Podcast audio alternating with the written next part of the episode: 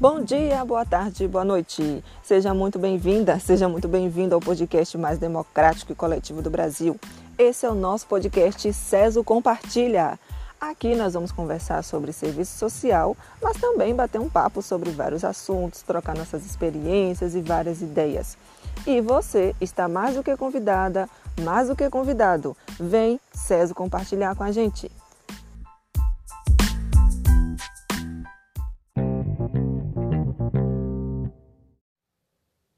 Olá, queridos ouvintes e compartilhadores. Hoje nós temos episódio novo no nosso CESO Compartilha. Vamos conversar sobre a relação entre educação e tecnologia e para isso convidamos um pedagogo. O nome dele é Silas Diego Lima e ele vai conversar com a gente um pouco sobre a relação entre educação e tecnologia do ponto de vista docente, sobretudo nesse período de pandemia, de ensino remoto. Bem, Silas é além de pedagogo, especialista em currículo emancipatório e gênero nas escolas, e além disso é meu amigo de infância. Estudamos juntos durante todo o ensino fundamental e essa, esse episódio né, me fez relembrar um fato muito curioso e interessante. Eu e Silas, nós, nesses mais de 20 anos de amizade, sempre nos tratamos um ao outro como teacher. E essa palavra que nós aprendemos lá nas aulas de inglês, na, no colégio polivalente, né? Se transformou num, num pronome de tratamento. Isso me fez pensar de como essa relação de, de afeto, né, através de um apelido carinhoso e, e com muita carga de afetividade também, já apontava, né, já indicava um pouco da nossa relação com a educação, de como a gente é, admirava os nossos professores, de como a gente valorizava a educação, de como a educação já tinha uma centralidade em nossa vida desde aquela época. Silas, seja muito bem-vindo ao CES Compartilha e estamos muito honrados, né? E felizes, eu e todos os CES compartilhadores, eu tenho certeza, estamos ansiosos e curiosos por ouvir sobre educação e tecnologia do ponto de vista docente. Oi, Messia, tudo bem? Um prazer enorme estar falando com você e participando desse bate-papo. É, realmente, o cenário brasileiro atual, eu acho que inclusive não só brasileiro, mas o cenário mundial, na perspectiva educativa, é, se viu muito confrontado com uma situação atípica, né? ao qual nós, professores, não estávamos de forma alguma preparados, sobretudo é, em relação às técnicas, as metodologias de trabalho. Né? Haja vista que agora é o ensino remoto quem está imperando. É, como profissional e como gestor educacional, ao qual já tenho é, um tempo trabalhando com formação de professores, eu literalmente me vi contra a parede nesse novo desafio, nessa nova, nessa nova perspectiva, haja vista que nós é, não, não estávamos preparados, nem tivemos uma formação específica para isso na própria universidade, dentro da academia. As plataformas digitais que nós conhecemos, como redes sociais, dentre outros, é, são muito informais. Né? E eu gosto sempre de dizer que uma coisa é usar essas ferramentas de maneira informal, de maneira pontual.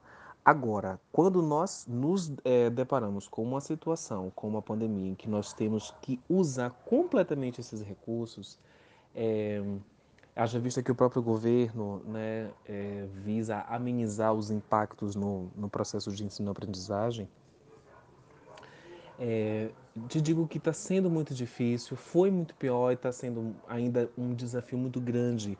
Haja vista é, o índice de evasão de alunos, por exemplo, né, que aumentou gradativamente né, com o ensino remoto. E vale a pena, inclusive, destacar a diferença de ensino à distância e ensino remoto. Ensino à distância é um, uma estratégia, né, é um processo educativo que ele é todo pensado e estruturado para essa proposta à distância. Ensino remoto, não. O que nós estamos passando no, nas instituições de ensino, de educação básica e também de ensino superior, falo inclusive também como aluno do meio acadêmico, porque eu sou pesquisador da universidade aqui em São Paulo, nós estamos no ensino remoto.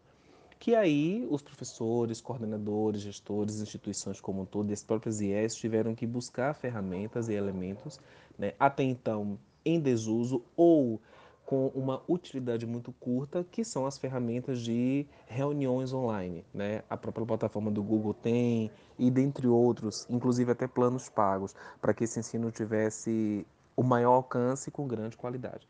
O que eu acho que a gente tem que parar para refletir é até que ponto esse ensino ele está realmente valendo a pena, né? até que ponto nós estamos garantindo a aprendizagem Haja vista que os documentos legais, inclusive da própria Base Nacional Comum Curricular na, da Educação Brasileira hoje, né, que rege a educação brasileira, ele traça competências gerais e competências específicas numa perspectiva de uma educação global. Né? E aí a gente entra nesse processo reflexivo. Será que essa educação global está sendo atingida através desse ensino remoto? Até que ponto crianças, adolescentes e adultos estão de fato desenvolvendo habilidades e competências, estão aprendendo e, sobretudo, aprendendo todo o conteúdo que está sendo passado? Né? É, uma, é, uma, é um desafio, ao mesmo tempo, é, eu tenho descoberto através da própria formação de professores que eu, que eu participo que nós estamos é, descobrindo ou, por vezes, aflorando, desenvolvendo habilidades que nós não tínhamos, não conhecíamos ou que já sabíamos pouco. Haja vista que o processo de educar, para mim, é um ato de amor. E quando a gente faz qualquer atividade com amor, em qualquer esfera profissional, as coisas dão certo. É, existe o real e o possível. Estamos no momento da pandemia vivendo no possível. Infelizmente, o real não está não, não tá sendo é, tátil, que seria o contato físico, e a gente, de uma certa forma, eu vou falar muito da, da minha esfera de trabalho, do, assim, da minha referência, nós estamos aos poucos conseguindo desenvolver alguns trabalhos. Hoje, no segundo semestre de 2020, eu percebo que os professores estão já um pouco mais familiarizados, abre parênteses, familiarizados.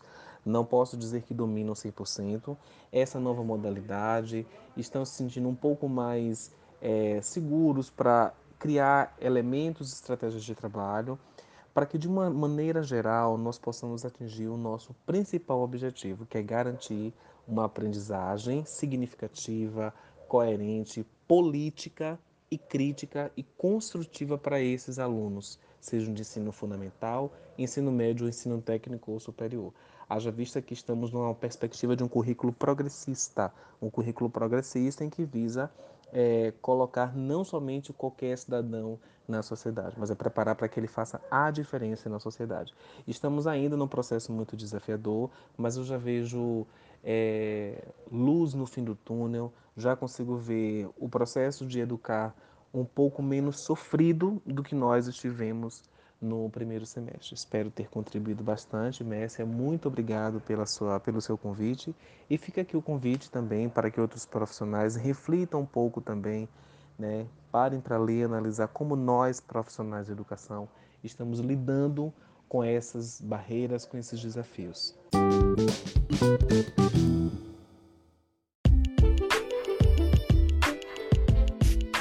E você, querido ouvinte e compartilhador, se gostou desse episódio, segue a gente no Insta, Ceso Compartilha. Estamos no Spotify e nas principais plataformas de podcast.